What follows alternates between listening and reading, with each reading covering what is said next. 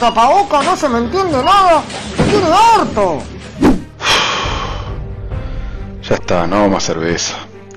Total, la gente ya no toma. Esto que me queda mejor lo llevo y lo comparto en la radio. Estoy podrido de baldearle el patio de las viejas, ¿no? Ya está, no quiero más. Ya fue. Agarro el lampazo y me voy a la radio. Nos vemos. Estoy harta de tratar de agendarme. Tengo un A elevado Qué a la cero. podrido me tiene esta clase, loco. No, ya está. Me voy al Zoom. Me compro un vino y salgo para la radio. La Picada, temporada 3, sobreviviendo a la pandemia.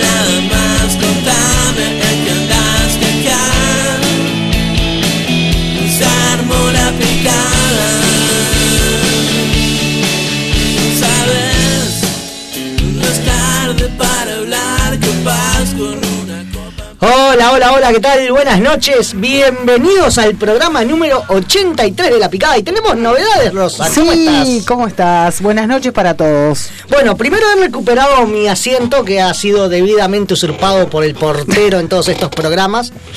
El portero no está con No nosotros, nos abandonó ese maldito traidor rastrero miserable. Este, lo queremos mucho al portero. Igual, igual, igual. Este, y vamos a develar a nuestro conductor secreto. A, ese que nadie le conoce el rostro, que es el señor Ismael Tort, que lo tenemos acá. No es un detenido, no, no es que se escapó No, de la no, décima no, acá no. Es y él. está procurando Es su él acá presente. está preservando su identidad. No, no. Todavía no, todavía no llegaron los honorarios para que yo devele mi identidad secreta, ¿no? Dale, dale, si te morís de ganas de salir Dale, acá, mostrale al mundo tu cara, dale. Aquí estamos, muchachos. Acá tenemos al señor Ismael, que nunca había salido, Nunca había mostrado mi cara en. en nunca había mostrado su cara. Se lo portero. estaba de Este este lado. momento, este momento histórico de la radiodifusión nacional. Le presentamos a De Ismael. hecho, ayer hasta me corté el pelo para venir hoy y todo. Uh, bueno, bueno. El portero, ese, ese traidor nos abandonó. Debe, debe Bueno, estar dando vueltas por Todos la sabemos ciudad. que él nos usó como un trampolín para llegar a la FM. Esperemos que no se olvide que existimos, ¿no? No, vamos Y bueno, cuando, cuando vayan a entrevistarlo de galería o de sábado show, él va a tener que decir, mirá, yo surgí en la picada. eh, Fueron mis inicios. claro, en me la inició la picada. Sí, debuté en la picada. En y todo ese tipo de, de cosas, pero De sí, frases. está paseando en la, en la urbaneta, que es la, la sensación ahora parece.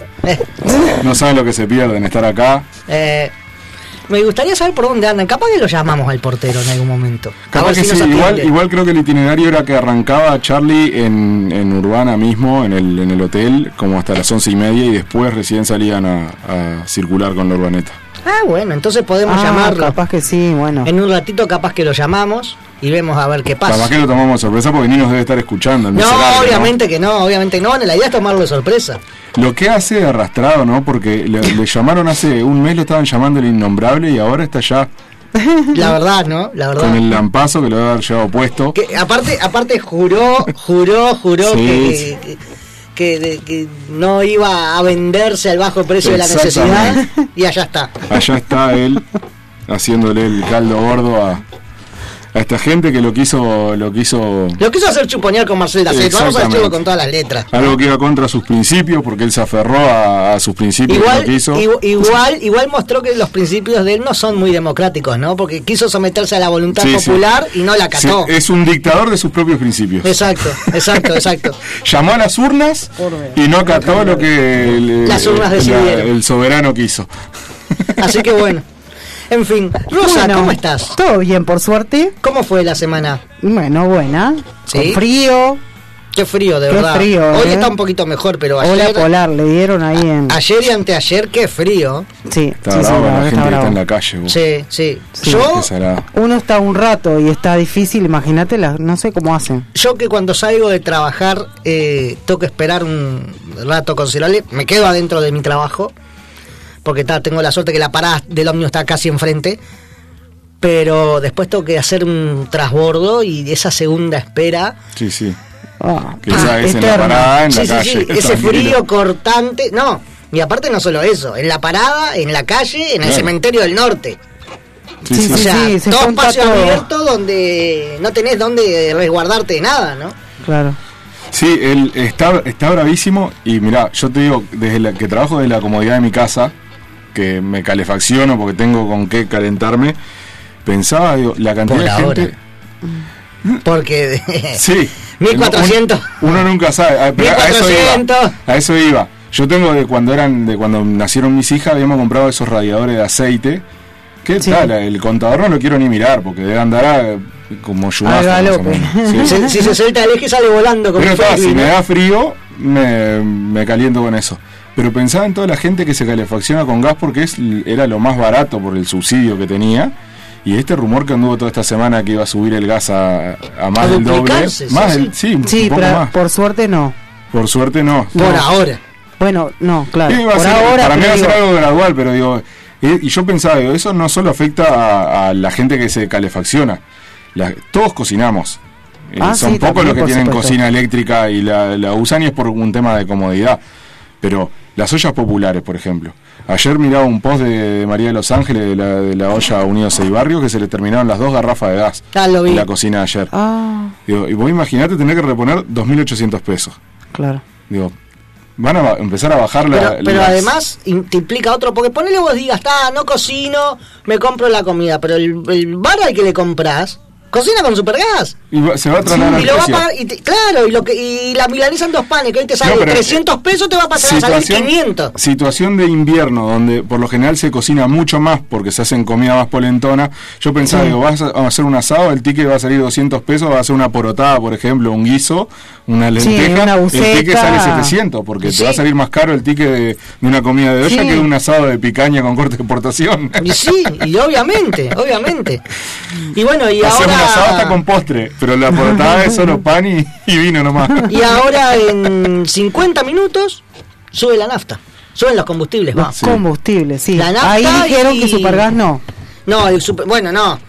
Pero No, sube ahora, la nafta y sube y sube el gasoil. Sí, yo me aseguré, tenía casi medio tanque en el baleno y lo completé porque quieras o no.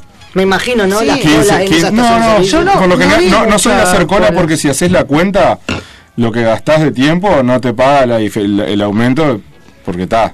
No, si pero- el día que no le pueda poner nada hasta el auto lo vendo. Pero, pero me, pero bueno, me refiero, estos vas vos casos- y como vas vos, va Claro. un montón de gente. Entonces, quieras pero que yo no se sal- una salgo cola. por lo general y bueno, si tengo que hacer algún mandado o algo, como hoy que tenía venir a la radio, Claro. si veo una estación de servicio vacía, me tiro, le completé, quieras o no, en Claro. 20 litros es una cervecita que me ahorré. Una brujita, una brujita más.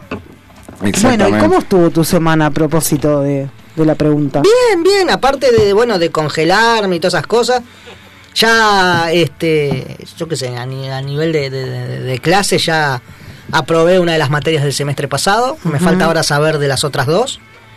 Este, va, en realidad tenemos que hacer entregas. Este, Sí, claro, entrega, se vienen las Entregas de- finales de semestre y ¿De bueno. ¿eh? ¿De qué? Porque está Gustavo en el chat. Aclarase más específico. Entregas porque- de trabajos Ah, finales está. del semestre de materia. No vayas a decir nada, pues. Porque ya, ya Gustavo está diciendo que con 500 pesos en Pando se paga una buena poroteada. Imagínate, si vos le decís que tenés que hacer entregas de, de fin de semestre. y bueno, este no llega a la garrafa de gas y bueno, ya optó por vender su cuerpo. que, fíjate que el litro de nafta se va a casi 71 pesos y el de Sí. gasoil a casi 51. 5 pesos creo que sube más o menos. Sí, Sí. cinco pesos dijeron, es verdad. Pero un disparate realmente, un disparate. Ujú. Y bueno, este, así que está. Dentro de poco vamos a andar como los picapiedras, Bueno, impulsando los autos con las patitas. El hablando deporte de- salud, hay que pedalear. Ahí está. Hablando del frío y no los quiero interrumpir. ¿Vieron el tema de la nieve que cayó?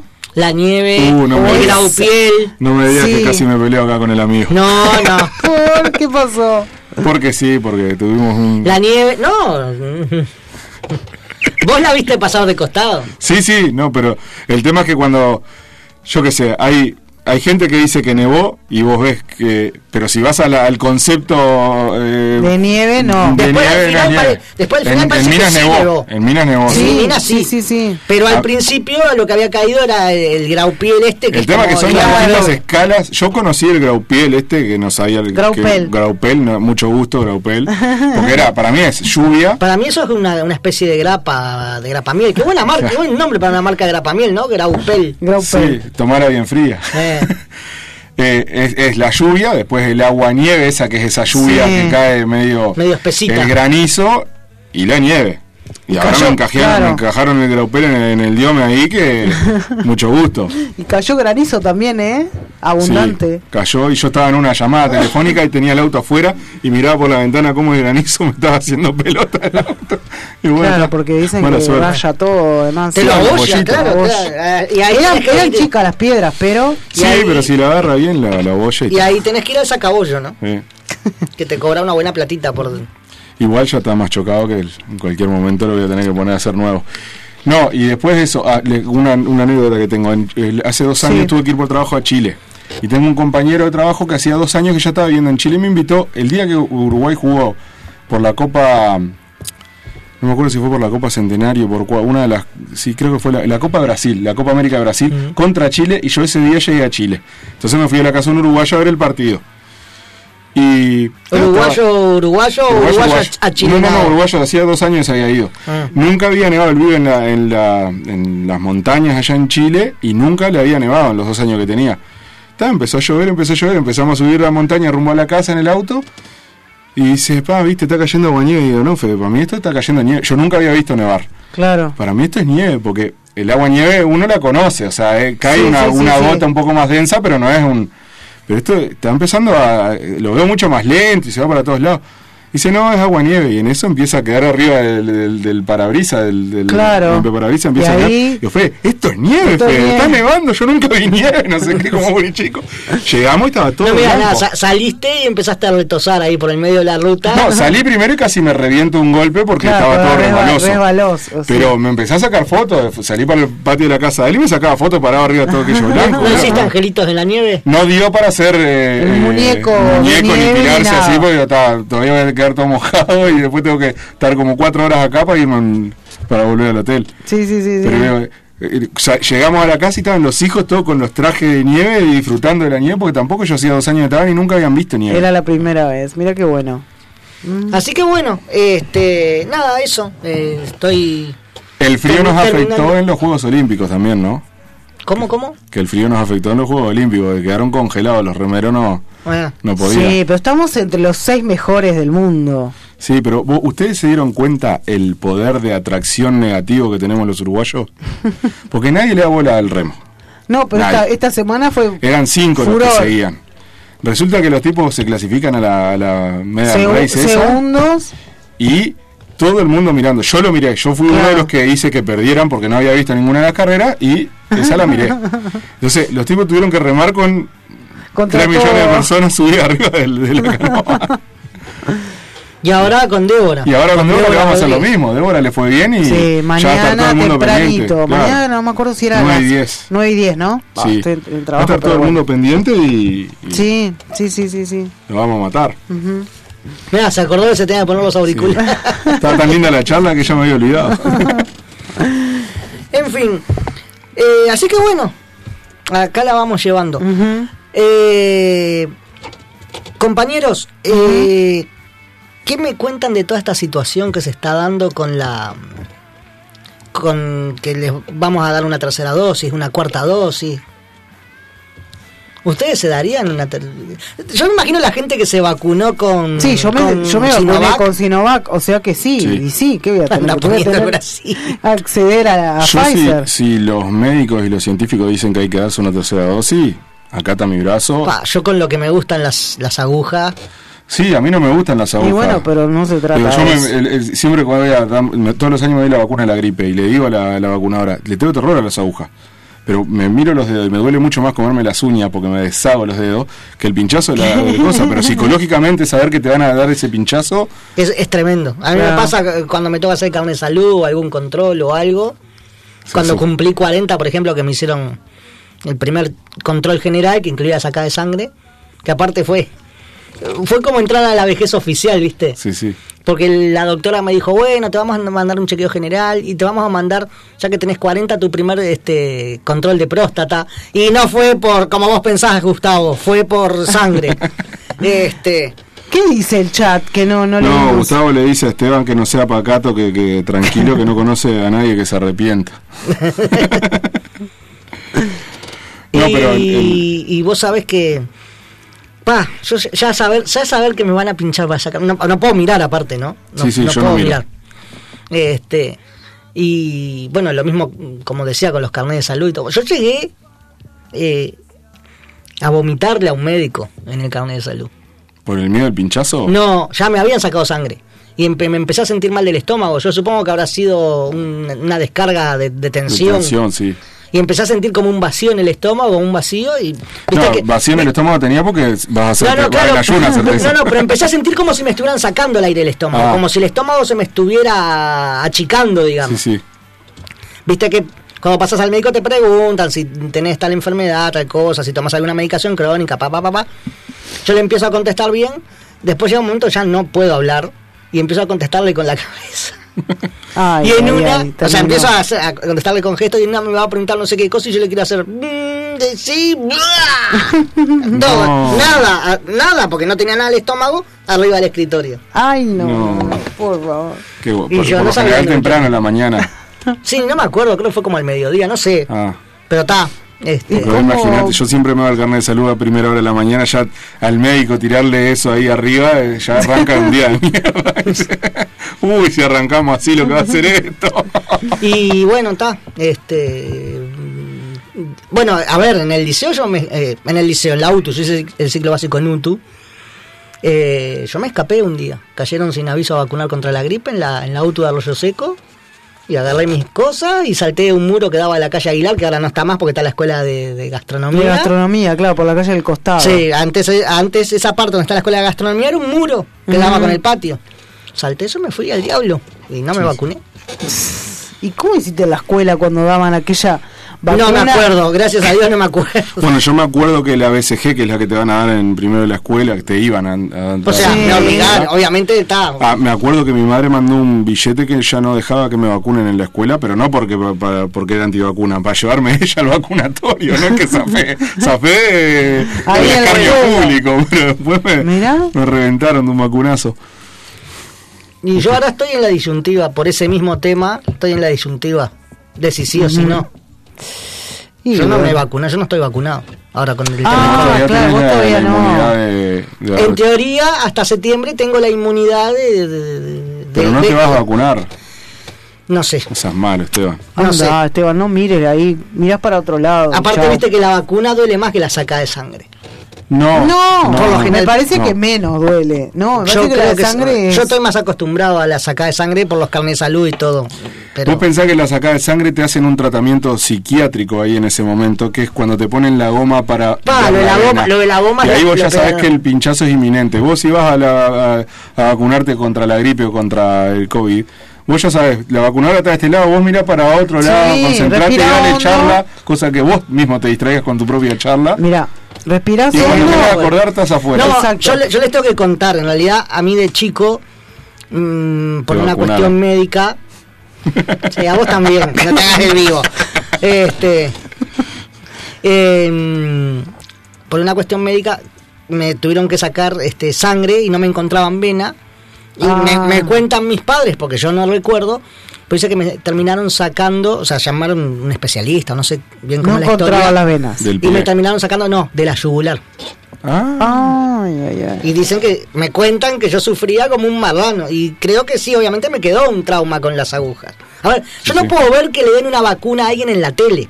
Entonces, estos casi dos años ya de pandemia, que te vienen Sí. mostrando cómo le dan la vacuna a la gente. Yo no puedo mirar eso. Ahora, ¿viste el meme ese de la vacunadora de que va voy por la sexta dosis? Sí. Si va esa vacunadora, No, no, ¿tampoco? no. Es que no, No, se no, trata de. Eso, eso es innegociable. Con nada. Ni, ni que la vacunadora venga como Dios la trajo al mundo. No, Bueno. no. Es más fuerte que yo.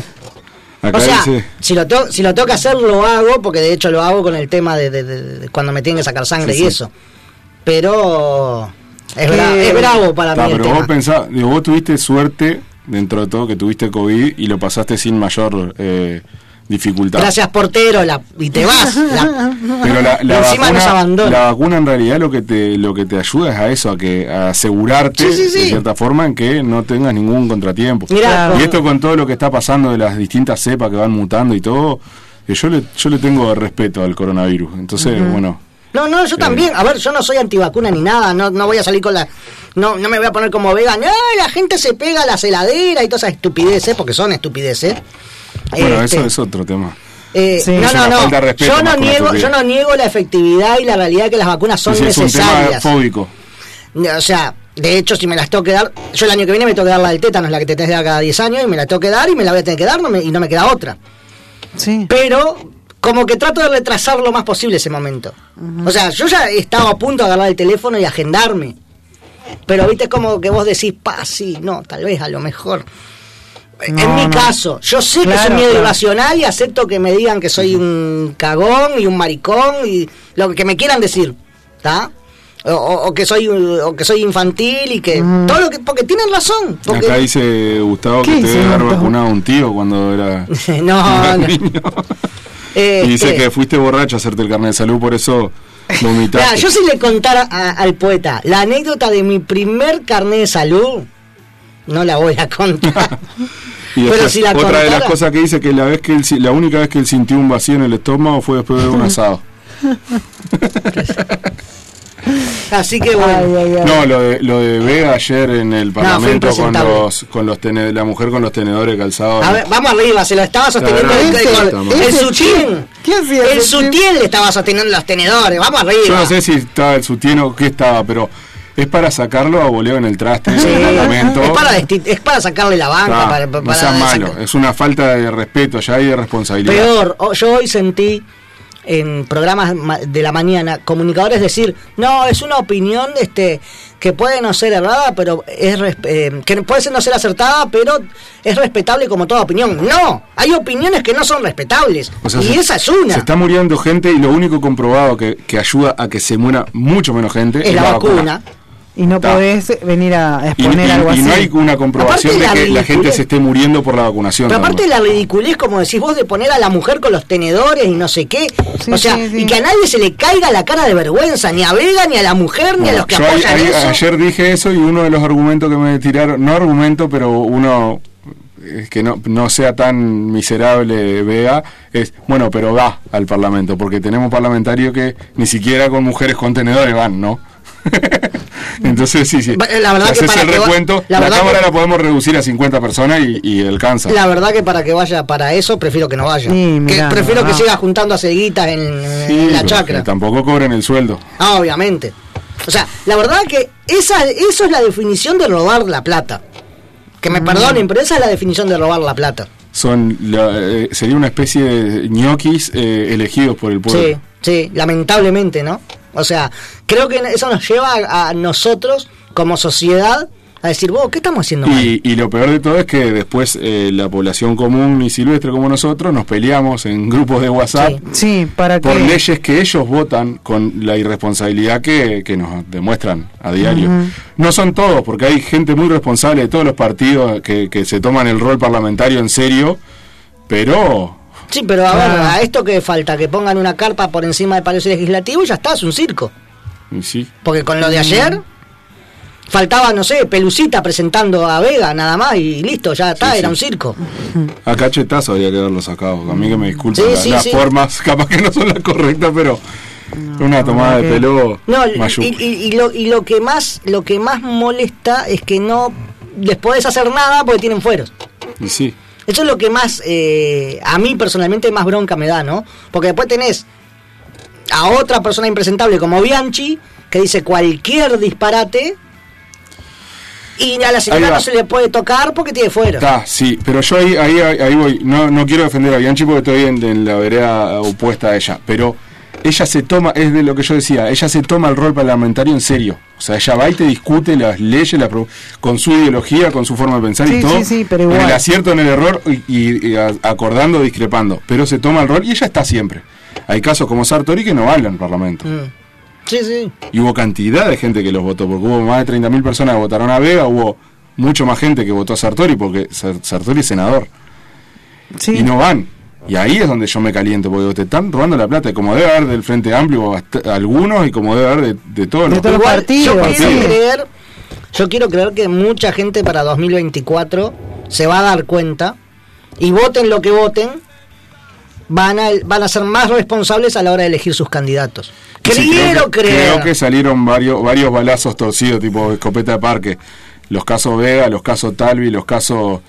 Eh, Quiero creer que la gente, vote a quien vote, va a ser más responsable con, con lo que vota. Porque creo que de- Y- de- y del más Frente Amplio creo que no renovaron, porque no suele renovar el Frente Amplio, pero son más o menos la misma cara que venían estando y, y- antes. y más, y más reflexivos a la hora de votar, ¿no? No votar al primer cara loco que aparece porque dice lo que vos querés escuchar. Igual, por ejemplo, en el caso de Talvi, que Talvi no está en el Parlamento, está Carmen Sanguinetti, creo que en su lugar. Sí. Le he escuchado muy buenas propuestas aparte de ella. Ella fue la, que, la, la impulsora de la ley de esta que salió ahora de, de teletrabajo, trabajo, ¿cómo es? Sí, teletrabajo. pero ¿no? más allá de eso, la cuestión de fondo es Talvi salió elegido. Claro, hay No- gente que no eligió a ocupó- Talvi, pero está No, Carmen no lo que ocupó la banca porque lo nombraron canciller. Renunció de canciller y, renunció a y la- renunció a la banca.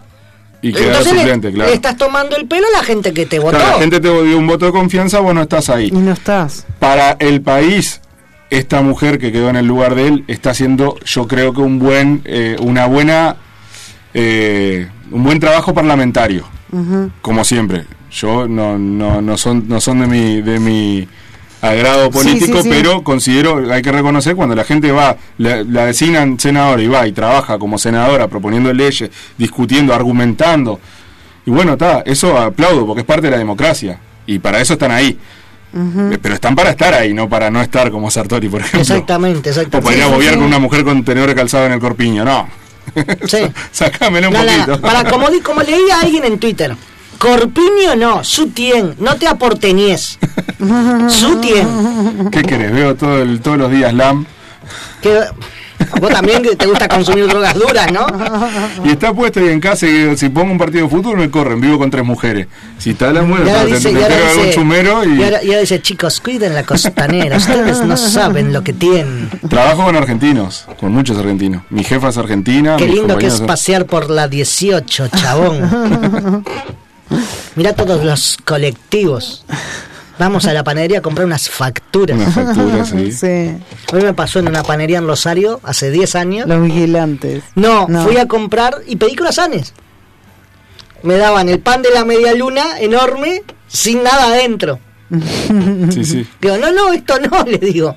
No me acuerdo cómo era que le decían. ¿Cómo es que le dicen? En, no sé si en toda Argentina o solo en Claro, Rosario. solo en provincia. Pero. mm, Bueno, le- los sándwiches, sándwiches de miga, ellos aclaran. Nosotros Sí. el sándwich es sándwich. Claro. Y le pasó al revés a una amiga rosarina que vino en el 2017 que pidió dos croissants, dos medialunas. Ahí está, los croissants les dicen medialunas ellos. Ajá. Ahí va. Ahí está. Ellos, le- entonces, claro, yo pedí dos, dos croissants y me dieron el pan de media luna sin nada. Vacío. O sea, sin relleno, digamos. Digo, no, no, esto no, esto. Y le enseñé, ah, media luna. Ahí le dije, no, para nosotros media luna es tal cosa, Esta pa, pa, pa. claro. Y bueno, esta, y esta amiga le pasó al revés. Vino, pidió dos media luna, pensando en dos croissants, y cuando le trajeron las dos media luna, por lo que los "No". uruguayos entendemos por media luna, se quería matar porque decía, ¿cómo hago para comerme todo esto? Tremendo. Así que bueno. Y hablando de vacunaciones y de... eh, ¿Cómo decirlo finamente? Leyes. Vacunaciones, dejarte en cierta situación, vos tenés un tema ahí, ¿no? Sí, yo Relativo, tengo un tema a, que relativo, tiene- relativo a vacunar. Eh, No, no relativo a vacunar porque es- es- estudiándolo es muchísimo más amplio y justamente la amplitud que tiene el tema es lo que ha dado a, a las distintas controversias que, que han habido. De hecho, más adelante voy a hablar, hay un, un proyecto de ley que se, que, se, que se archivó en el 2019 y ahora el, el año pasado lo reflotaron, que es sobre la educación sexual. Eh, yo recuerdo, por ejemplo, cuando, cuando iba a la escuela y cuando iba al liceo, lo que, lo que recuerdo de educación sexual es que te enseñaban a, bueno, la forma de reproducirse, eh, Sí, el- el aparato reproductor masculino, el reproductor. aparato ¿En la reproductor escuela? femenino. No me acuerdo si era en la escuela o en el liceo, pero cuando, cuando lo ves, la- de- o sea, la formación en educación sexual que, que tengo, que recuerdo es esa nomás. Y bueno, y el espermatozoide entra, el óvulo, no sé qué, pam, fecunda, cosa, ya bla, está, bla. y, y hasta ahí. Pero educación sexual es mucho más que eso, porque es, el, es, es- son, es, es un conjunto de actividades relacionadas con la enseñanza, la difusión, la divulgación acerca de la sexualidad humana en todas las etapas del- de, de las edades del desarrollo. El aparato reproductor masculino y femenino también están. La orientación sexual está dentro de la educación sexual ¿No es cierto? las relaciones sexuales, la planificación familiar y el uso de anticonceptivos, eh, el sexo seguro, la reproducción, eh, los estudios de género y todo lo que engloba la sexualidad en general, no solo eh, la forma de reproducirse sexualmente. Sí, sí. Hay un, hay un, señor que escribió unos libros, eh, se ha especializado mucho en la psicopedagogía sexual, que afirma que la educación sexual puede definirse como un conjunto de aprendizajes que permiten el buen desarrollo de las capacidades sexuales. Esto es la coordinación con las demás facultades y, que te sirve para interrelacionarte con las personas. O sea, nos, vas- nos eh, dice que una persona que, re- que, que reciba los estímulos esos de educación sexual, eh, por su condición sexual y sexual, se consigue altos niveles de espontaneidad y comunicación, le, le va bien comunicándose con los, con los pares, en el, en el, porque claro, ahí hay que ver también, porque no es la misma educación sexual que vos le podés dar a niños de 6 años, de 12, y, y también tenés que ver los contextos en que están, en que están esas personas, porque Claro. también los grupos familiares son distintos, las, las clases sociales son distintas, entonces eh, tenés que abordar una cantidad de cosas y en algunos aspectos de pronto tenés que cuidar mucho más eh, el embarazo temprano que eh, la planificación familiar. Sí, sí, como, lógico, como algo así, dependiendo del sí, mira, podés tener hijos, o, o casos de, de- de- hay personas que por, por temas de, de género se sienten de, de- de- tienen un sexo asignado biológicamente, pero, Pero se por- sienten- se sienten de, de- de otro y bueno, vos tenés que Espera. No, seguí, seguí. Y vos, te- vos tenés que incluir a esas personas para que todo el contexto que está en un, en un aula lo acepte las diferencias que son normales, porque Claro. no es que somos terminamos al final del día somos todos individuos, nacemos y nos vamos a morir todos igual. Todos iguales. Exacto. Mirá, escuchá. En el tigre la vía Estela. Qué bueno. Ella es trope de Windsor. Y me soplaba ¡Eh! Me parece que le agarraste canción, Juaco. Yo pensé que iban a llamar al portero, no sé qué estaba esa música. No, pero eh, todo esto que él decía de la pedagogía sexual que también ayuda en el respeto y la estima, eso que yo decía de, bueno, aceptar a, a que otras personas somos iguales. Sí, sí, sí. Bueno, eh, a- hay un impulso muy grande desde hace ya unos años que con todo el tema de los colectivos, de, de los, cole- los colectivos que ya hemos hablado acá, Sí, de la LGBT y todo eso, que han hecho un esfuerzo para que se incluyan todos esos temas de aceptar las diversidades en eh, la, la educación sexual. Entonces todo eso ayuda también a que, a que mejore el conocimiento y las personas estén más formadas y sobre todo lo que se pone mucho énfasis es en eh, tratar de sacar la información errónea que hay. Eh, que la educación sexual esté basada en, en información científica. eh, Claro. Dejar los mitos, los Claro. tabúes. Y eso, eso es una cosa que, que- que hay, que hay que atacar en este, en este proyecto de educación sexual que, que sería más sano. Bueno, hay muchas veces que por, por desinformación se construyen mitos y tabúes y eso se transmite de generación en generación. Pues, Sí. Estamos hablando que educación sexual no es que van a la escuela y aprenden de educación sexual. La educación sexual arranca en el, el primer grupo que la abarca es la En la familia. familia, claro, en la familiar. casa y- Pero también está en el grupo de amigos, en el grupo, en el aula, en el grupo de trabajo, Sí. en la sociedad en general. Porque Sí. somos, eh, los seres humanos somos seres eh, eh, sexuales. Sí, sí, sí. básicamente. En algún momento de nuestra vida vamos a experimentar alguna relación sexual. Es muy difícil, o sea, son muy pocas las personas que en su vida no, no experimentan ninguna sensación sexual. No sé si existe eso. Porque hay Y personas que- ojo, entendiendo por relación sexual no solo la penetración, ¿no? No, sea, no, no, no, todo. no, no, no tiene por qué llegar a un coito, es, es eh, el tema de Que de explorar, hecho- explorar tu cuerpo. Que de hecho, por definición, una relación sexual no es solo eso, Claro. eh, es acariciarte con la otra persona, yo qué sé, Es lo- que lo- justamente los juegos previos, eh, todo exactamente. eso forma El- parte. La, la parte de la, de la relación sexual va desde el, desde el, desde el, con- el primer contacto, que es el diálogo, Sí, eh, o el y pasa por la fantasía y los juegos, y una ínfima parte de una relación sexual es eh, la penetración. Exactamente. Es, es que es, es muy menor si entras a ver todo el, el detalle de, de todo lo que tiene. Bueno, está, en Uruguay en el 2005 se empezó a abordar el tema de, la- de integrar la educación sexual en la educación, como un, un sistema integral de- de educación sexual. Por ejemplo, en la UNESCO desde el 2008 se comenzó a desarrollar programas para mejorar la orientación sexual impartida en las aulas educativas. Y ahí hay grupos que han estudiado desde diferentes aspectos eh, cómo, cómo, cómo introducir esos lineamientos. Y, eh, lo han estudiado expertos en el área de antropología, de sociología, de epidemiología, de demografía, de psicología y trabajo social. Uruguay arrancó a trabajar un poco antes, en el 2005, pero si, pero si bien arrancó antes, creando una comisión de educación sexual, recién en el 2008 fue que se publicó la ley, que tengo el número por acá, pero la ley 18.000 y algo, lo perdí, creo que lo perdí, 18.426, que es la ley integral de...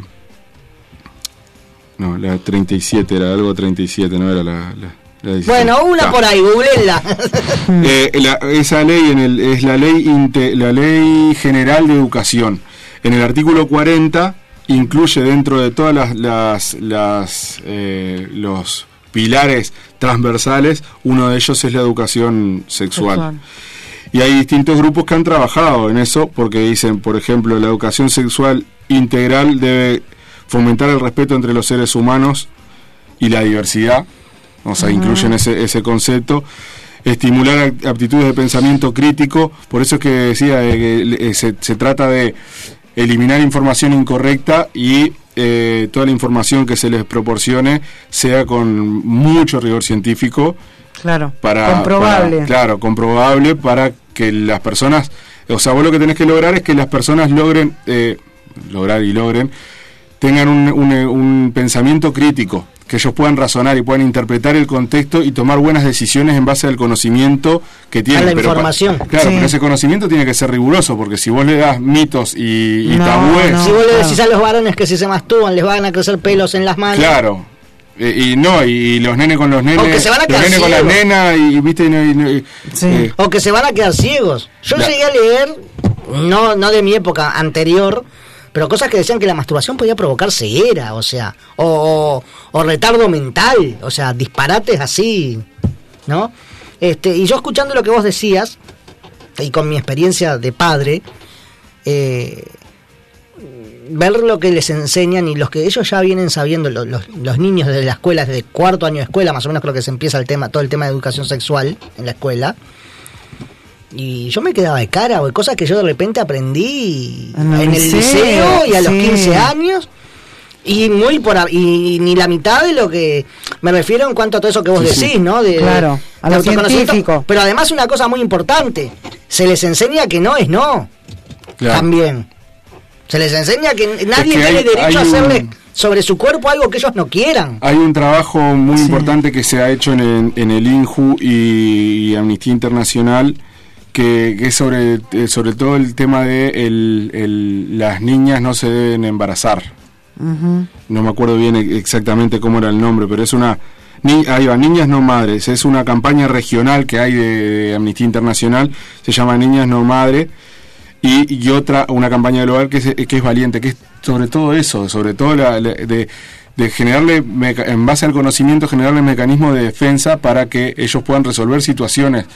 El no es no es una de ellas, pero también mismo eh, el- cuando son jóvenes empezás a explorar sexualmente y bueno, vos tenés que tener una buena eh, salud sexual, que es la prevención del embarazo, pero la prevención de enfermedades. porque, Enfermedades, exactamente. eh, en jóvenes de 12, 13, 14 años que perfectamente pueden quedar embarazados, es un riesgo. Es bruto riesgo, porque capaz que hay personas que abandonan su proyecto de vida futuro porque son padres jóvenes Claro.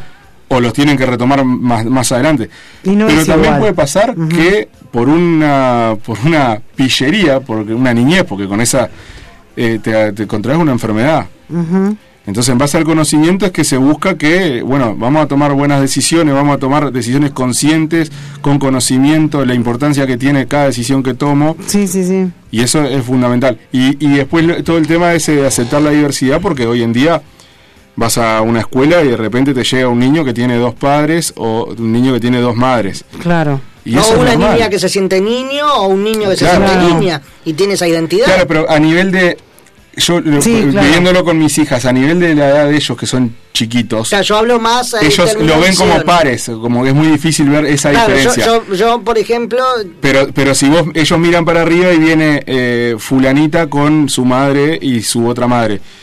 Y a, ellos les choca porque el la concepción normal y que, que nos han transmitido la... sacale la palabra normal. Claro, no, normal me refiero a lo que nos han transmitido por el tema de los tabúes. La y- concepción Sí. tradicional. la digamos. concepción tradicional, ahí va. Esa, Sí, la- sí, es la de bueno, una cada mamá persona un tiene una mamá y un papá.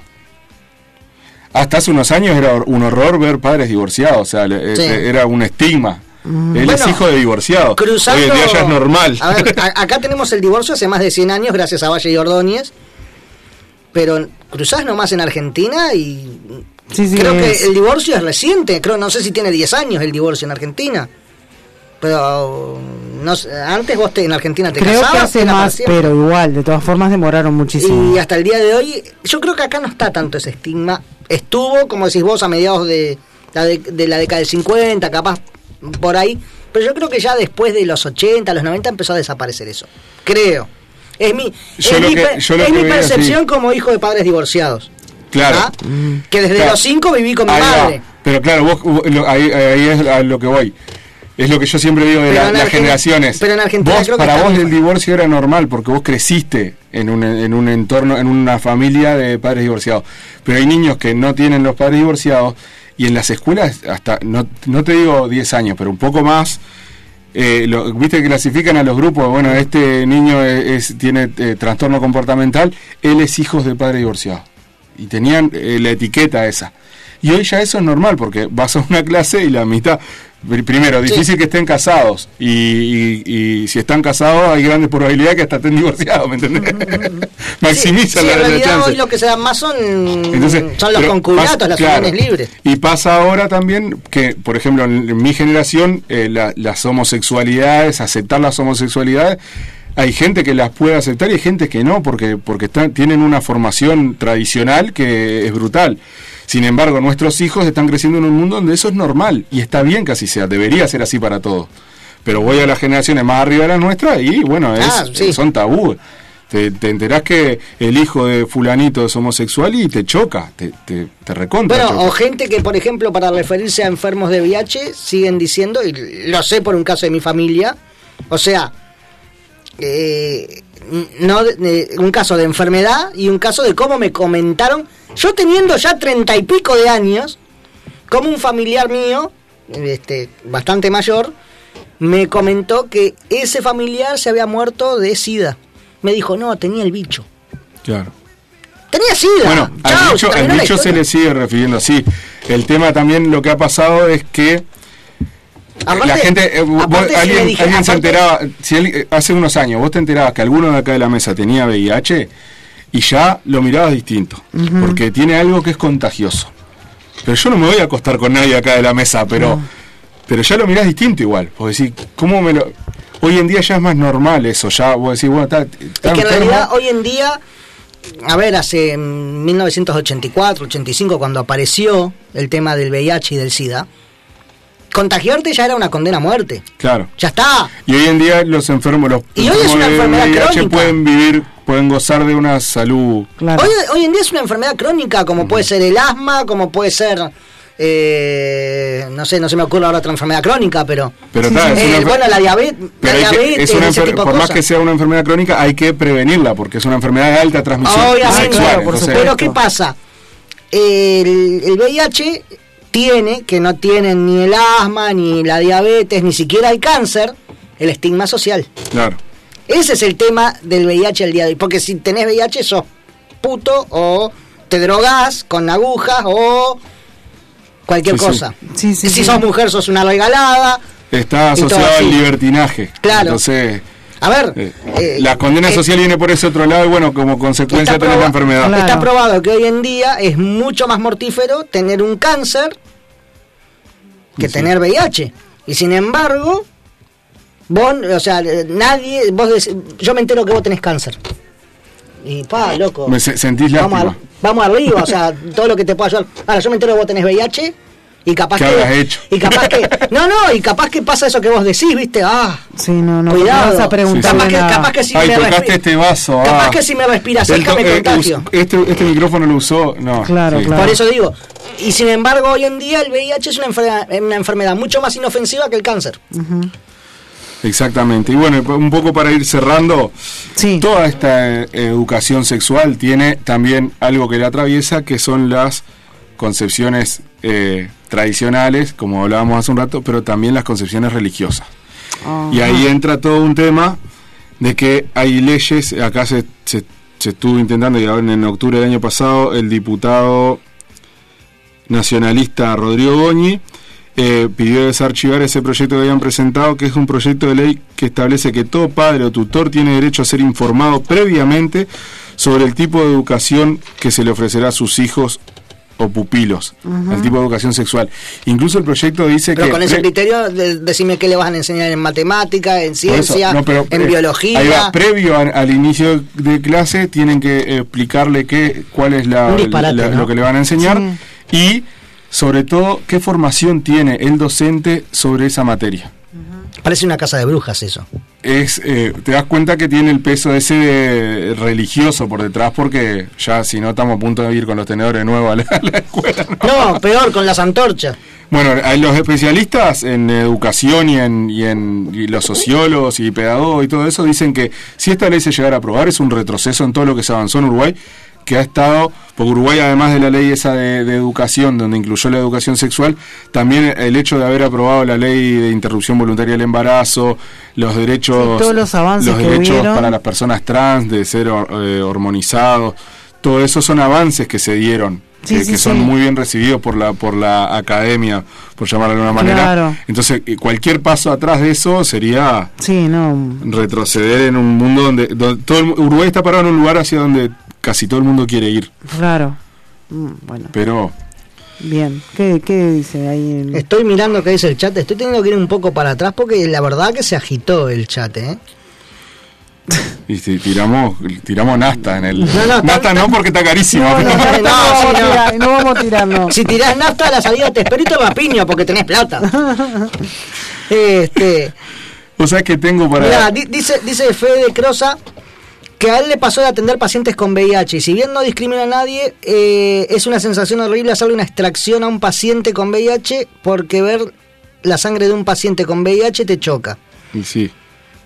Este, bueno, después el, Claro, pero el- yo- yo el entiendo- poeta, el poeta después dice Entiendo en ese caso el miedo porque digo un, un contacto de esa sangre con una herida te podés transmitir, o sea, te- los médicos están expuestos, los médicos, los dentistas, todas esas personas están, están expuestas, pero Ta- están expuestas. pero hay medidas de profilaxis para evitar claro, eso. pero digo, eh, pero el, el nivel de exposición es mucho más grande que el que pudiéramos tener nosotros acá si uno de nosotros fuera portador del VIH, ¿me entendés? No, Entonces, obviamente. Está bien que es, es- es- es normal que te choque como le choca a los médicos hoy en día cuando tienen un paciente con COVID. Sí, Mi cuñada también. es médica y, y la otra vez se había escapado un paciente con COVID y le dijeron, tenés que ir, no sé qué. No, no, yo hasta que no esté toda protegida no voy.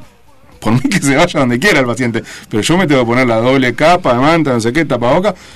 Y, sí. y- y es, es- es- es parecido con lo- las diferencias que tienen una enfermedad y la otra, pero bueno, estás ante un riesgo que si vos no tomás las medidas, Claro. eh, Sí. También es, es cuestión de, de- de responsabilidad, en, en el caso de lo que cuenta Fede, de responsabilidad del paciente que tiene VIH, de, de- de ser consciente de su- de su condición de tal y eventualmente Por lo general los médicos lo saben porque lo ven en la historia clínica. Pero eventualmente si quieren avisarles. Y en realidad si tienen el tratamiento, mm, no tienen capacidad de contagio como con cualquier virus. Sí, eso ahí desconozco si, Este, si contagian. Acá lo que dice Fede que está, que vos estás maniobrando la boca del paciente con sangre y te podés cortar. Pero tenés que tener siempre presente que delante tenés una persona que se siente como vos. Exacto. Y a, y a eso es lo que, apu- la, que apuesta la, la educación sexual. De decir, bueno, somos todos personas. Al final del día somos personas desde que nacemos hasta el día que nos morimos. Y todo el, todo el que nació en algún momento se va a morir. Sí. Sí, Eh, Es lo único seguro con lo que naces. exacto. pero está, muchas gracias Fede por los aportes ahí. Este, bueno, hablando de eso, em, yo me, eh, ahora me, me hiciste acordar a toda la, la educación sexual muy entre comillas que recibíamos, eh, mi generación recibió en, en liceo, en la escuela no se habló una palabra de eso. Este, recién en tercero de liceo y en biología, o sea, no era este algo específico, digamos. Y básicamente consistió en, como decías vos al principio, explicarte cómo funciona desde el punto de vista biológico la reproducción humana. Y creo, y no sé si estaba en el programa, no recuerdo, fue cosa de la profesora, nos enseñó cómo se colocaba un preservativo. Bueno, a mí, en- yo en el liceo... Esa, esa fue toda la educación sexual que yo recibí Bueno, del yo en el sistema liceo, formal de yo educación. en el liceo fui a toda la educación pública, nunca en el liceo, ni en la escuela, ni en ningún lado me dijeron cómo se pone un, un preservativo. Nunca. Y es clave eso. Y hoy Sí. en día, 2021, hay, Hay gente, gente que, que no se horroriza. ponerlo. No, pero hay gente que se horroriza porque a sus hijos le van a explicar en la escuela cómo poner un condón. Pues sí, vos sabés lo que le están haciendo a tu hijo, le están enseñando cómo se puede prevenir un embarazo Una- temprano o una o enfermedad. una enfermedad. O sea, es clave eso. O sea, es el, el, eh, el- el paso dos. O sea, este es el aparato reproductor masculino, este es el femenino, le pones un condón y puedes disfrutar. Claro. es como enseñarle a ponerse una curita cuando se lastima. Claro, enseñar. O una curita para que no se lastime en este caso. Pero es clave. Y más en los jóvenes, que es cuando empiezan a explorar la sexualidad. de- Sí. eh, entonces, digo, eh, romper esos tabúes es, es la clave. tiempo, lleva tiempo, pero creo que se va, se van a terminar rompiendo porque no, no, no se van a estar sosteniendo en el No, tiempo. hay un tema también que, que basado en esos estudios que hacía la UNESCO, que es la- el nivel de exposición que tienen hoy los jóvenes con las redes sociales. Eso también está ayudando a que, bueno, a acelerar los, los tiempos de, de adaptar las leyes de educación a los nuevos jóvenes, porque Claro. nosotros no teníamos redes sociales. No. Los jóvenes ahora tienen un exceso de información. Bueno, vamos a guiarles y tienen que tener una buena información porque Sí. lo que hay puede ser todo basura. Y bueno, y, y apostar a... Sí, sí, está el y futuro creer, de ellos. creer en los jóvenes también, ¿no? Exacto. Bueno, Sí. vamos a cambiar radicalmente el. Iba a decir el ángulo de la información, pero no. Se viene la trivia de la tía Rosa. Opa. Se Acá viene, es un mano a mano frenético. Ahí está. bueno, aunque falta un integrante de los este ¿Cómo, ¿Cómo hacemos? y bueno, vamos a no vamos a hacer todas las que teníamos planeadas, De pero hecho, estamos. Son 12 menos 5. Ujú. Bien. Bueno, empezamos con el ¿Cómo hacemos? ¿Cómo hacemos la Estamos a ronda? cinco minutos de que suba la nasta, ¿no? Sí. y hacemos Ay, vamos a hacer una, tandi- una, una pausita que yo tengo que ir a hacer una cosa. Tengo un bidoncito de nasta en Este- casa que lo compré a 45, creo, ¿sabes cuánto vale ahora? Y bueno, vamos a, a dividir las, las preguntas en vez de hacer todas las que pensábamos, porque íbamos a hacer tres personas, ahora son ustedes dos, hacemos menos. Este, Y hoy sí es por el cero kilómetro, ya que no está el portero. está, exacto. Que se Hoy por- joda. hoy Está por la que llave. se por la llave ahí en la, en- la tiene Juaco la llave en un sobre. Está bien. Bien. No hay un escribano. La pero pregunta bueno. es, ¿tiene el tanque lleno? Porque si está con el tanque vacío, Ah, por mí no, quédatelo. sí, pará, que pará. tiro a errar las Pero preguntas. para, no, no hay, ah, pero yo, eh, había- yo pensé que habías contratado al escribano Prato Murphy. ¿Te Para- acordás? No, no hay Se nos cayó la cédula. Sí, yo no sé quién es. Bárbaro. Rosa y yo sí sabemos quién es. Nosotros sí sabemos, no te preocupes. Soy Bueno. sub 40. ¿Qué, per- qué personaje el escribano Prato Murphy? Ay, Dios mío. Sí, la verdad. bueno, bien. Eh, arrancamos contigo, Esteban. Bueno, Pregunta número uno. ¿de qué temática vienen las preguntas hoy? Preguntas van a ser de cine, música, un poco de todo. Bien. Este, pero estaban, mu- están muy buenas. Este, ¿a quién interpretaba John Travolta en Gris? La Ah, película Gris, sí, ¿te acordás? Sí. ¿A Danny Trent, a Danny Zuko o a Thomas Rivers? Creo que el primero. Incorrecto. es a Danny Zuko.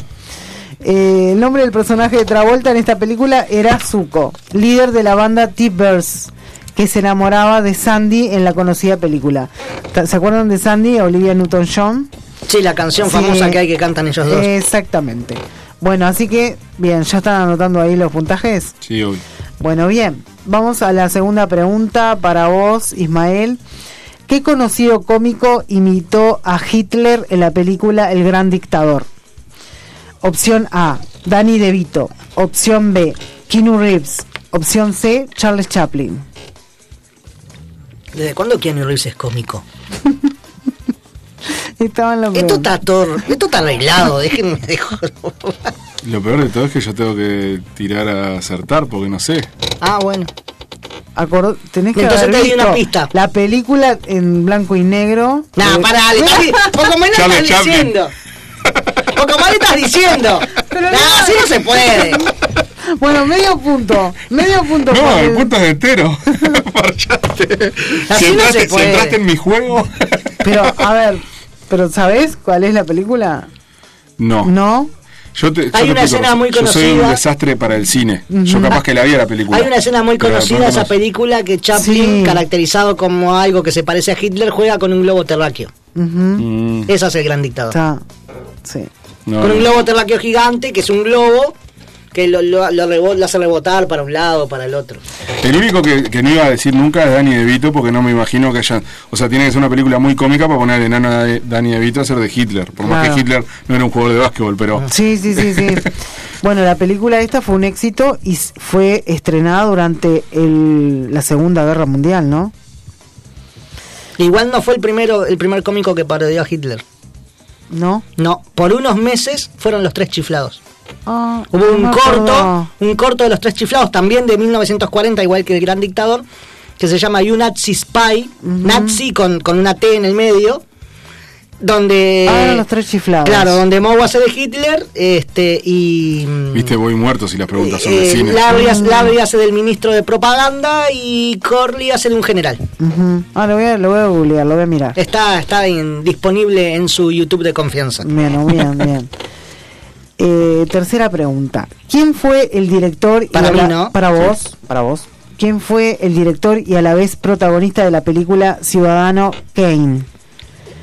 Opción A, Marlon Brando. Opción B, Harrison Ford. Opción, eh, opción C, Orson Welles. Orson Welles. Correcto.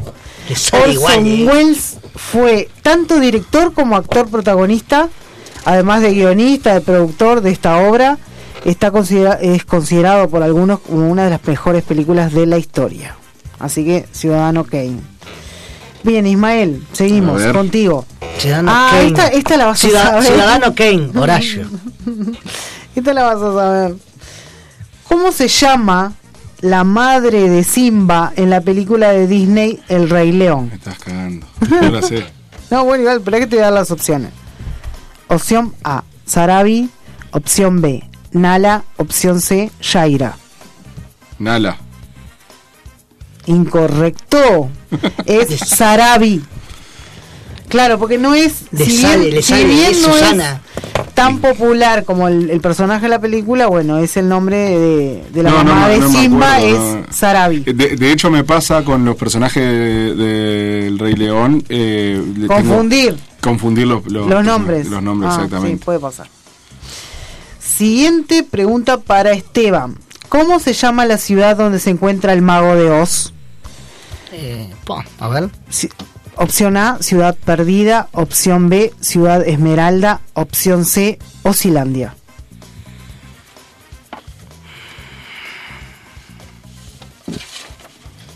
Ciudad Esmeralda. ¡Correcto! Exprimiendo la memoria ahí. La ciudad en la que la pequeña Dorothy encuentra al mago de Oz recibe el nombre de Ciudad Esmeralda. Tendríamos que hacer un día la historia de Judy Garland, ¿eh?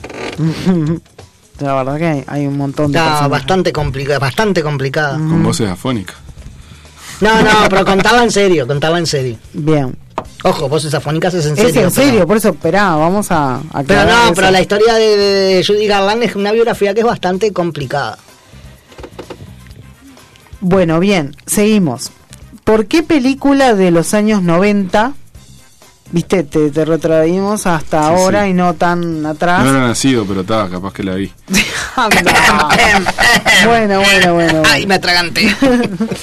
¿Por qué película de los años Mentiroso. 90 es conocido el director y productor James Cameron? Opción A, Mujer Bonita. Opción B, Forrest Gump. Opción C, Titanic.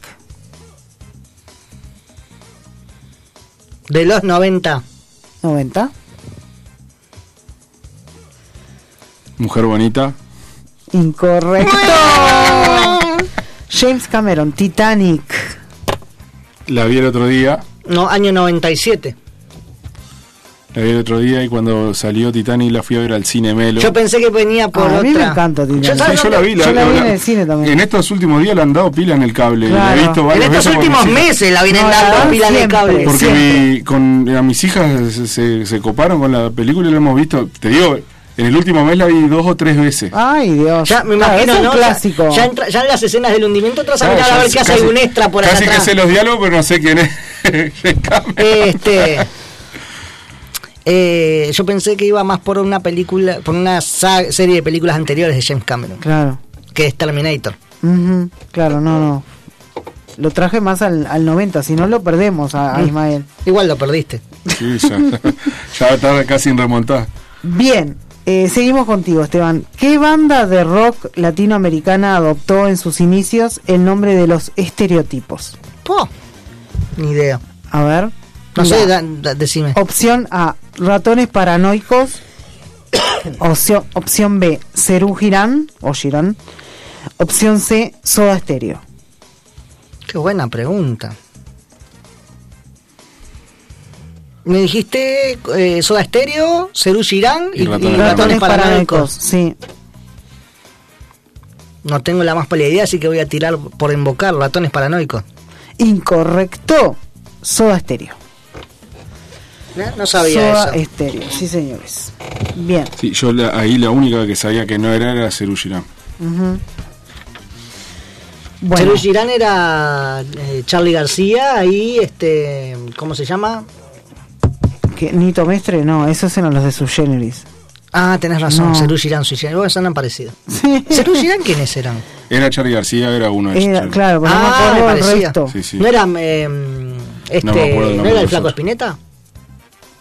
No recuerdo. Mm, no. Hace poco ahí vi un video, publicaron un video, se juntaron los músicos de Cerú Girán a ver la grabación de un disco y creo que lo, lo, re- lo remasterizaron. O sea, digitalizaron el sonido y lo corrigieron en digital, entonces escuchaban el analógico y con Charlie. Claro.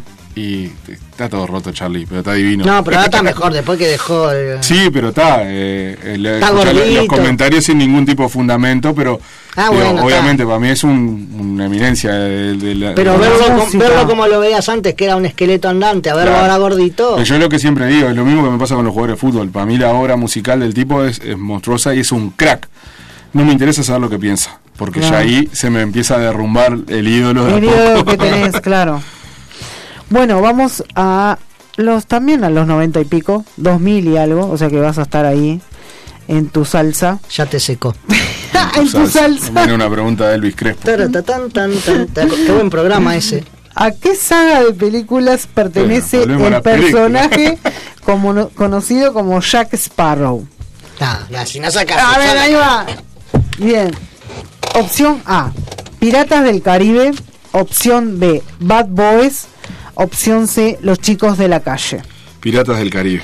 Bien, correcto. Si no eso, Bueno, seguimos. Y te seguimos. empaté. le hubieras, Y te pregun- empaté. le hubieras preguntado cuánto era uno más uno de último. Por lo menos era más ojo, honesto. que revolviendo el poncho.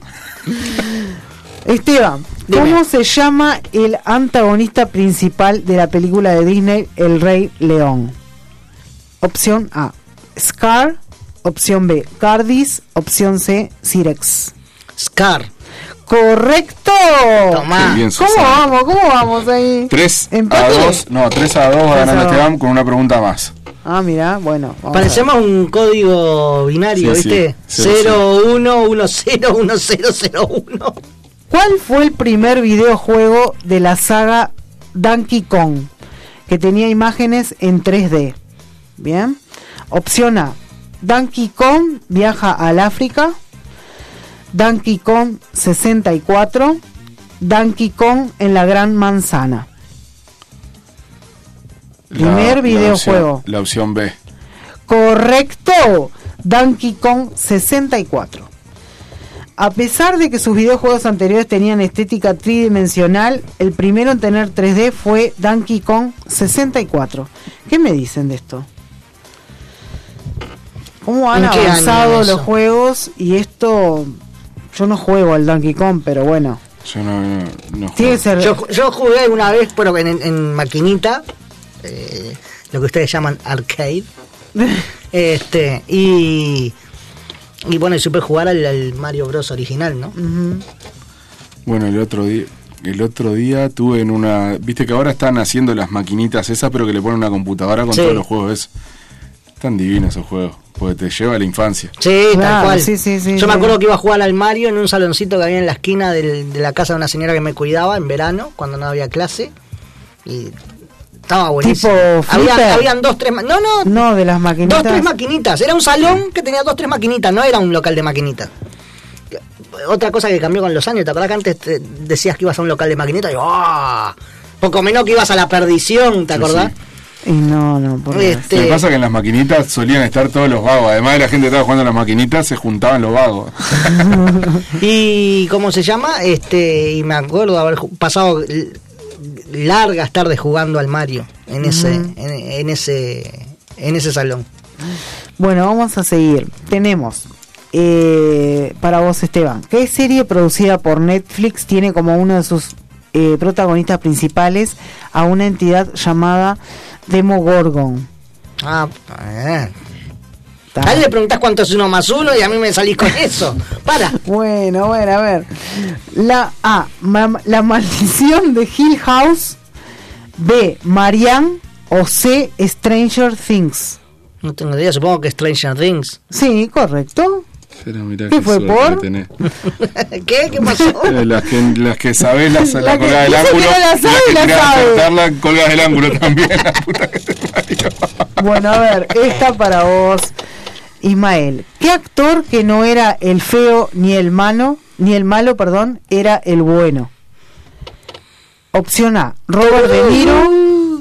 Tú, tú, tú. Opción B, La próxima tenés que pasarle las preguntas a Juaco antes para que tenga Con la, la música. Para que tenga la música las preguntas. Bueno, perdón. R- opción A, Robert De Niro. Opción B, Harrison Ford. Opción C, Clint Eastwood. ¿Está? ¿Qué actor era? No era ni el feo ni el malo, era el bueno. Clint Eastwood. Correcto. Toma. Toma, Esteban. Hago la musicalización. A El hombre rocola, mirá, mirá quién tenemos acá. La rocola, no, la la rocola rocola humana no. humana no. Estuvo la rocola Estuvo humana el año pasado. Estuvo, sí. Lo vi en televisión. Estuvo también en el pasapalabra. Sí. Sí. Bueno, bien. ¿Con qué director de cine italiano se casó la actriz Giulietta Massina? Vamos a empezar por preguntar quién carajo es Neta Massina. Espera, espera, vamos a saber quién es. Espera. Mira.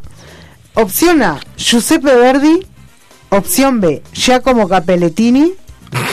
Bien. Ah, Opción C, Federico Fellini. El Fellini. Bien, correcto. Ya como Capelletini. Si llegaba a contestar eso, me tengo que levantar e irme. Ay, ay, ay. Acá está la pizca de sal de la, del- de la maestra. De la maestra Ya como. Capelletini la rompió. Bueno. Despertó las risas en el chat. Ah, sí, ¿qué dice el chat?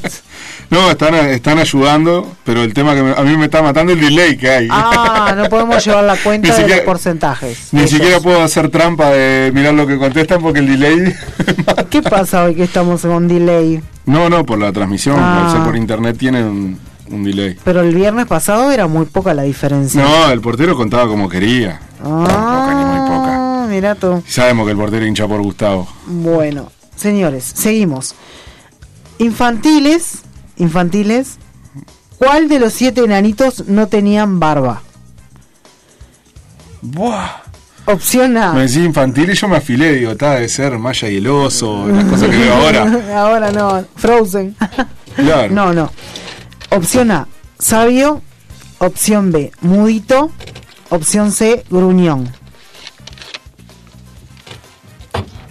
Estoy entre mudito y gruñón, pero mudito. Correcto. Mudito que también le decían tontín, ¿puede ser? No, no me acuerdo de eso. No sé, pregunta, no me acuerdo. bueno, no, no lo sé. Tengo que chequear esa información. Eh. O yo me estoy confundiendo con los pitufos, no sé.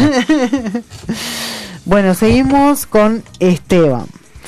¿Cuál es el tipo de música por el que Acá me ratifican que sí, que le decían tontín también. Tontín le decían? Bien, bien ahí, gracias del aporte. Eh, ¿Cuál es el tipo de música por el que es conocido Astrud Gilberto? Ah, qué bien. Sí, bien. Opción A, bossa nova. Opción B, tango. Opción C, ópera. Y tomando en cuenta que el nombre es Gilberto, yo diría Bossa Nova. Es correcto. Así gané muchos preguntines también. A pura deducción. Sí, sí. sí. El tema es que la deducción tenés que basarlo en algo que sabés. Esa deducción era... A mí me tirás de actores y yo no sé los nombres, o sea, yo sé los nombres de las actrices que me gustan, nada más. Y bueno, está. Eh, Brad Pitt me gusta también. Entonces, no- Claro. Bueno, infantiles. Para vos, no sé por qué están todas para vos las infantiles. ¿Quién fue? ¿Será por las niñas? Por tus hijas, por las. Sí, pero ¿no? me tiraste una de, de los siete enanitos, no saben quién son los siete enanitos. Conocen a las princesas de Disney. Ah, bueno, está. ¿Quién fue la primera voz de Mickey Mouse? ¿Donald Timbers, Walt Disney o Diane Disney? Opción A. No, opción Walt Disney. Walt Disney, el mismo Disney, ah. Walt Disney fue el que hizo la primera voz de Mickey Mouse. Cumplió como 91 años el Sí, otro día, ¿no? exactamente, Esta semana. exactamente. Sí. Bien. Vamos Bossa a Nova tiran acá. Ahí va, bien ahí, bueno, delay, con delay. Este Esteban, dime, ¿qué canción de los Beatles ha sido la más grabada? Yesterday, Let It Be o Here Comes the Sun? Mm, creo que Let It Be. No, Yesterday. Por poco, pero es Yesterday. Bueno, chicos, a ver, tenemos unas más. La última hacemos. Eh, sí. ¿Vamos bien con el puntaje? ¿Cómo vamos? Sí, con el puntaje bien, no sé con el tiempo. La- con la hora, ¿cómo estamos? Con el puntaje, si yo meto un punto de empate, sería lo más justo, porque la verdad fuimos una contienda muy pareja. Bien. ¿En Y qué- siendo dos. Sí, y nadie le va a que- querer poner nasta al auto, entonces lo dejamos para que venga el portero y se clave él. ¿En qué popular eh, serie de TV podemos ubicar a un personaje llamado Walter White? Ah, Opción. si, si no sacas eso, levántate y andate. Esperá, esperá, vamos a darle chance. Opción A, Ozark. Opción B, Grey's Anatomy. Opción C, Breaking Bad. Breaking Bad. Bien. Lo dijo la uruguaya, ¿viste? Exacto. No dijo Breaking Bad, dijo Breaking Bad. Claro. Breaking Bad, el Walter Esa White. fue de las primeras series que vi en Netflix. El, Wal- el Walter White, pero como tomaba el ómnibus conmigo, el A mi Walter esposa White. no le gustaba, yo me quedaba de noche mirándola y un día miré como ocho capítulos y miro y eran las 5 de la mañana y yo estaba Ah. duro así Y, a y- tele. y- ahí ya sabías cómo hacer merca, Eh. ¿no? Ya eh, No, a comprar al tu Facu- cervezas. al Facu, mi hermano, porque Walter White era profesor de química Ah, mira. y se juntó con el todo roto y empezaron a hacer las metanfetaminas y mi hermano el Facu Mm. O ahí fue que de empezó, química. o, o ahí fue, o ahí fue que empezaste a hacer la cerveza. Ahí es donde está el... eh, O ahí fue que, eh, o ahí fue que Bueno, a mi a la cerveza yo le pensé en ponerle Heisenberg y existe ya la cerveza. No me digas. Sí. Mira vos. Bueno, hacemos hasta acá el cuestionario, ¿bien? Empatamos, así que la nasta se la va a poner el portero cuando nos gane. Bueno, el, el ¿cuánto- auto queda el vacante. empate? 1, 2, 3, 4, 5, 6 a 6 salimos. Seis Cerramos a tres seis. preguntas cada uno. Mira vos, anduvieron ¿Hacemos, parejos, ¿eh? hacemos un desempate? Como quiera. Hacemos Bueno, un desempate. una- una- y una hasta que uno le erre. Bueno, bien ahí. Como en los penales.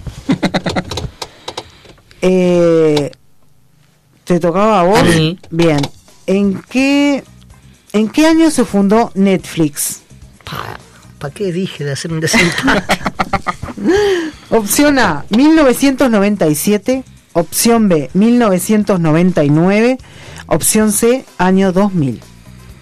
Creo que en el 99. Incorrecto. 97.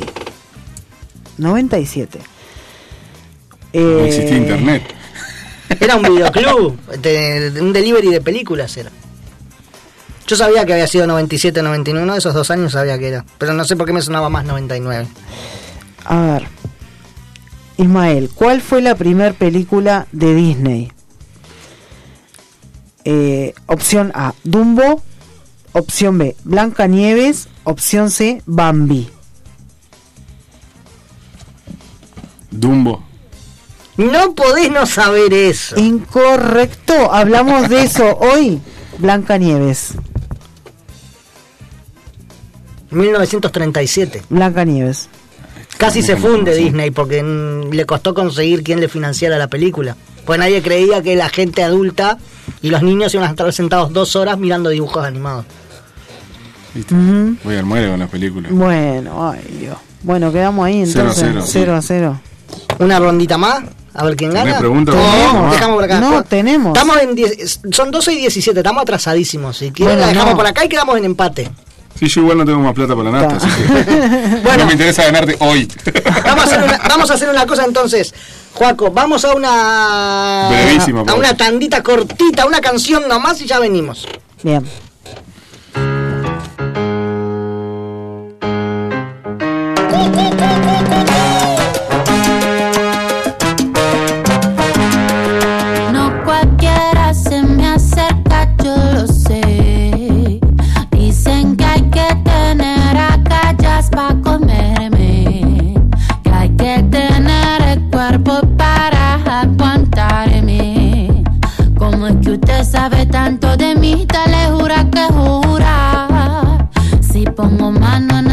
Por ti, me la quemo segura.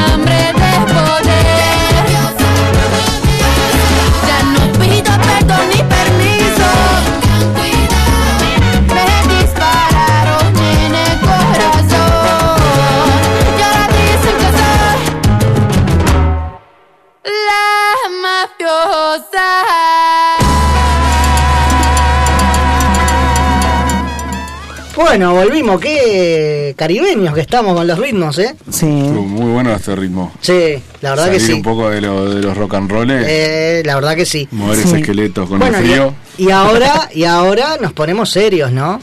Ahora viene el momento noticioso de la picada.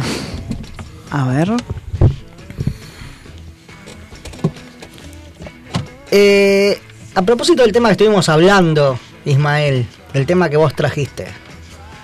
Sí. ¿qué, cuál, ¿Cuál ha sido el lugar más raro así que donde has amado? En los galpones de, de la fábrica de ración de mi padre, allá en, en Mel. Ay, esa ración, ¿cómo debe haber salido? che, ¿por qué no puedo despegar estas cosas? ¿Y vos, Rosa? No, no. Se Están los puso- se hijos en el toda chat. Están los hijos en el chat. Se puso No toda roja. Bueno, No escuchen esto. A ver. Escuchen esto. En Polonia, a chancletazo limpio, un hombre separa a una pareja que tenía sexo en plena playa. Y ustedes dirán, bueno, era de noche. No, No. el acto sexual se estaba consumando en pleno día y a la vista de todos los presentes. Un hombre que disfrutaba de la playa en la ciudad polaca de Mielno, ¿qué ciudad de Mielno? se transformó en un fenómeno viral gracias a su intervención sobre otras dos personas que disfrutaban de la misma playa, pero lo hacían de un modo penalizado por la ley. En el video registrado a fines de mes, a mediados del mes, se ve a una pareja copulando sobre la arena. Lejos de tratarse de un paraje desierto, en la playa había numerosos banistas quienes no podían creer la escena que contemplaban. Tal como se aprecian las imágenes del video que se viralizó, Sí, yo lo vi al video. yo no lo vi, yo solo vi captura de, de pantalla. Ah, lo vi, sí. Es muy Uno de, bizarro. uno de los presentes decide llevar a cabo una acción directa para poner fin al acto sexual público y lo hace a base de chancletazos. Le salió la madre adentro al tipo, ¿no? Yo me Es lo que en, el, imagino. en el video hay, hay dos tipos que se acercan, intentan separarlo, che, no, no da, de tarde, lleno de gente, o sea, en el cuadro que ves del video está la pareja ahí y ves que hay gente mirando como si estuvieran arriba de la rambla y gente en la playa se ve. Y están como intentando separarlo y en eso aparece el de la chancleta y lo a chancletazo directamente. Fue hermoso. Este, según informa el tabloide The Sun, eh, el hombre se encontraba bajo los efectos del alcohol y fue detenido por la policía y, y puesto luego en libertad. El hombre de que estaba El- el- el haciendo lo no el de la chancleta, ¿no? el otro. Se le impuso como castigo una sanción económica. En cuanto a la mujer, logró salir de la playa sin ser detenida ni identificada. En las últimas semanas, las playas polacas se han convertido en el paseo de elección Y sí, sí, de miles de polacos. Con más de la mitad de la población con al menos una dosis de vacuna contra el COVID, el país ha relajado las medidas de control. acá aporta el, poeta que dice que ese señor, el que sufrió los chancletazos, que había salido por la playa a recoger conchas, literalmente. bueno, No, pero es hermoso y estaba todo torcido, estaba todo roto, porque no sé, casi que no aguantaba la vertical, después que se levanta post chancletazo como para irse. Ah, no, una no, vi, no lo vi nada, no vi nada. Y bueno, este. Y de ese mismo modo, bueno, pueden. Este. También puede pasar que los molesten en su casa, ¿no? ¿No ¿Ustedes nunca tuvieron vecinos ruidosos? No. Sí. Que no los dejaran dormir, que. ¡Oh, la Sí. Son las 3 de la mañana, la. Tengo que ir a trabajar, la. No, no. ¿No? ¿Nunca No, vivo? Yo sí. vivo en una casa, no vivo en un edificio de apartamentos. No, bueno, sí. pero de repente el de la casa al lado, capaz, algún Bueno, sábado sí, a la puede noche. Ser, puede o ser, algo. alguna vez sí, alguna vez, pero contado con los dedos de las manos. Bueno, ustedes saben que en Lugo, en España, todo un vecindario no pudo dormir. No. A la mierda. Producto, producto de música alta. Ah, ¿Y? Y bueno, la policía tuvo que ir a un apartamento en la madrugada de un fin de semana porque los vecinos habían denunciado ruidos, este, habían denunciado la música alta, los ruidos molestos, ¿verdad? Sí. Es más, era tanto el alboroto que había en la casa que a los vecinos se les imposibilitaba dormir. Tras inspeccionar y ver que en el lugar este, no había nadie, entraron al lugar y descubrieron que no había nadie, Pero. pero estaba la música a todo volumen. eh, descubrieron al culpable. Si no había nadie, ¿quién era? Un gato que estaba solo había prendido el equipo de audio y había subido el volumen del mismo al máximo. Gato hijo de... Según contó la policía local de la ciudad durante la pasada madrugada del 25 de julio, al final de la celebración del Día de Galicia, tío. Ah, sí. Eh, pues coño. Han recibido numerosas llamadas de los vecinos de un edificio de la ronda de las das, Fon- das Fontiñas de Lugo denunciando ruido molesto en tono muy alto. Co- Joder, coño. Traigan a los guardias civiles, tío. Que no podemos dormir. Era un gato, me muero. Los policías acudieron al lugar y tras un tiempo llamando a la puerta del molesto vecino comprobaron que no había nadie en el interior de la vivienda. Pues coño, que aquí no hay nadie, tío. Acá, acá. Gustavo me podrá ayudar, pero viste que los gatos son de tener comportamientos extraños, ¿no? Sí. De hacer cualquier cosa. Los gatos si quieren son muy HDP. Este, ¿Cómo termina esa historia? Lo llevan preso. A la mañana siguiente los agentes consiguieron localizar al propietario del apartamento y este les dijo que no estaba en la ciudad, por lo que concluyeron que el equipo de música igual se había encendido este, por, sí, por sí solo. Al avisarle de las molestias que producía la música, el propietario aclaró que probablemente lo que accionó el equipo de música había sido su gato que se quedó solo en la casa. Ay, ay. Es más, el dueño confesó que el gato tiene la costumbre de encender el equipo musical con la pata y mover la rueda del volumen. El propietario llegó al lugar lo antes posible y comprobó que su, eh, que su teoría era cierta. Su gato se había montado una fiesta en la casa aprovechando que su padre no estaba. Ahí va. ¿Cuánto gato hay que se monta una fiesta en la casa Sí. aprovechando que los padres no están? Eh, Cuando Don Gato no está. Acá dice Gustavo, ¿Cuánta- dice que en su barrio los gatos ponen música al mango. Después cuando llegan los padres le bajan la radio y los mandan a estudiar. eh, pues coño, Y, eso de los ruidos que gilipollas. decía, de los ruidos eh, ¿Molestos? molestos o, cuando- o- o ruidos. eh, yo tenía, cuando me vine a estudiar a Montevideo, tenía una vecina que vivía arriba. No sabes lo que era. Pero hacía ruidos, no eran molestos, porque nosotros con 19 años, 18 años, ratoneábamos, porque estaba buena, aparte.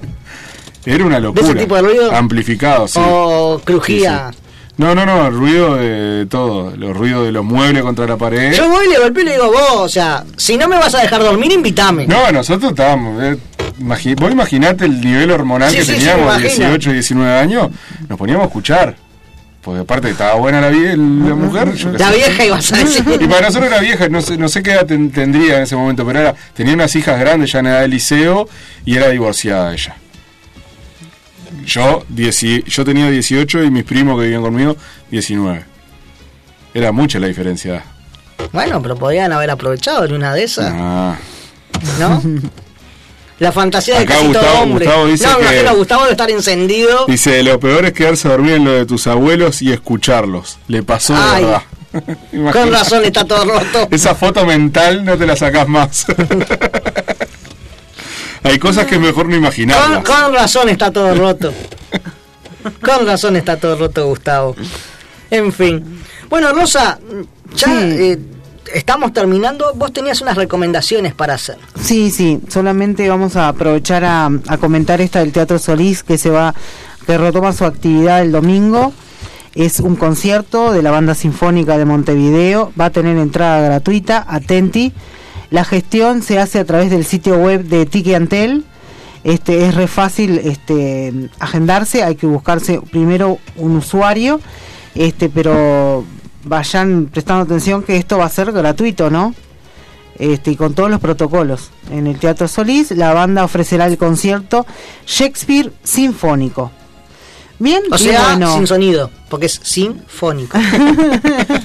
Eh, y ¿cuándo, bueno, cuándo dijiste que era? El domingo primero de agosto a las 19 y 30. O sea, mañana. Exactamente. Bien. El Perfecto. concierto Shakespeare Sinfónico. Muy bien. Bueno, eh, ha sido un placer, compañero. Ya son 0.31, así que ya estamos terminando Bueno, este programa. bien. Un Yo programa pensé- que arrancó con la nasta a 66 pesos Y lo termina con la terminó nafta a 71. Exactamente. Yo pensé que nos iba, se nos iba a hacer más Se cuesta arriba. agua bajo el puente. Yo pensé que se nos iba a hacer más cuesta arriba sin el portero, pero realmente. No, por favor. Mientras él está. Le podemos soltar la mano al portero que se vaya con sus amigos y deje esta silla. Mientras él está viajando por la ciudad de Montevideo, cobrando por hacer publicidad, Sí, sí. y acá no es capaz de traer un sponsor, ¿eh? Esto le va a costar nosotros estamos acá poniéndole el pecho a Al las balas. firme, al firme, bien. La verdad. Bueno, Ismael, ha sido un placer. El último mensaje, Dale. antes Dale. de despedirnos, Gustavo dice, Esteban, sin el portero el programa es un éxito, bien echado. Señores, Ismael, muchas gracias como Muchas siempre por estar. Fue un placer. Muchas gracias, Rosa. No, a ustedes, gracias. Muchas gracias, Juaco, por ponernos al aire. Gracias, y a toda la gente del chat. A toda la como gente del siempre, chat que haciendo está el siempre aguante. ahí al Exacto. firme. Y bueno, nosotros vamos a estar eh, reencontrándonos el viernes que viene con o sin el portero, no lo sabemos. Vamos a ver si lo dejamos quizás, quizás, capaz viene con la cabeza agacha porque descubre que lo usaron. El a jueves, saber. el jueves le hacemos una prueba de admisión. Mandá, mandá el guion de lo que tengas para hacer. Ahí está. O capaz que está convertido en una estrella de la FM y se olvida que nosotros existimos. Y bueno, puede pasar también. Puede si le va todo. bien, a nosotros ya hoy no fue bien sin él, así que Eh, exactamente. no lo vamos a extrañar. Señores, ha sido un placer como siempre. Nos vamos a estar viendo el viernes que viene para hacer un nuevo programa de La Picada. Chau, chau, que pasen Chau. bien. Buenas noches.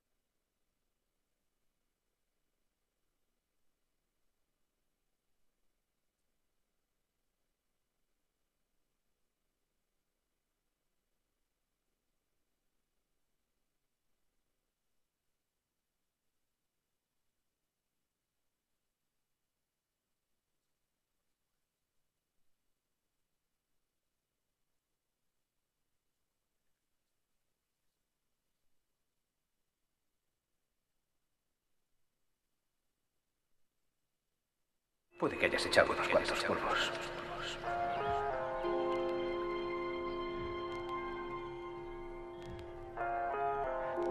Pero no puedes decirme qué se siente cuando te despiertas junto a una mujer y te invade la felicidad. Abro los ojos y veo los tuyos son tan grandes. No hay legaña en tus pestañas y caben los andes. Te abrazo y me entra ese cosquilleo. Te beso, me recreo, sabes, me levanto tenso. Es tan intenso cuando te despiertas casi en el orgasmo. Capturo cada mirada, cada gemido, cada gesto.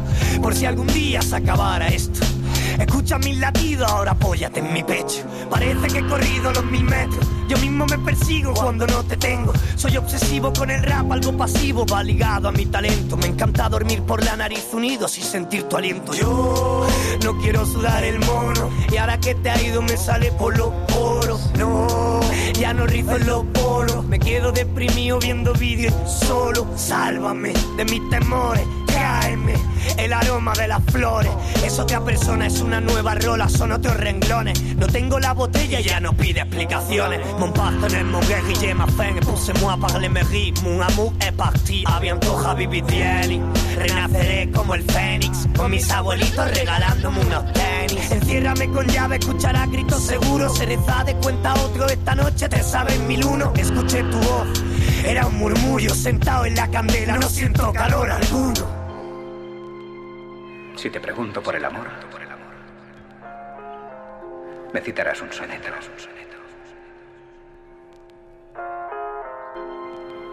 Pero nunca has mirado a una mujer y te has sentido vulnerable.